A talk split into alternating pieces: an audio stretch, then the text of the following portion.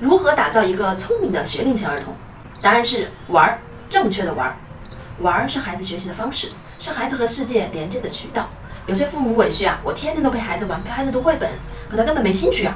仔细想想，每次你陪孩子玩的都是孩子感兴趣的内容吗？你陪孩子读绘本的时候，是孩子想读的绘本吗？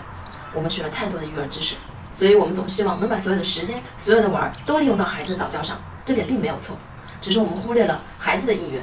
就像你吃饱了饭。妈妈却非要你再吃一碗，你会不会觉得厌烦呢？学习了太多育儿知识的家长，把玩变得利益化；而没学过早教知识的家长，又只会让孩子疯玩。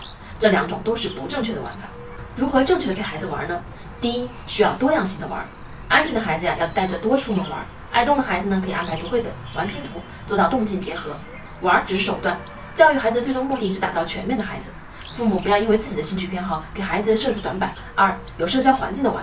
有的孩子上学后啊，出现了一些不合群、易怒、不守规则这样的行为，这都是因为学龄前的玩耍没有足够多的社交环境。孩子通过玩来学会如何和同龄人打交道，社交能力对于孩子今后的发展有长远的影响，成为一个社会人是育儿的关键。我是不完美柚子妈妈，关注我，为你分享最有深度的育儿知识。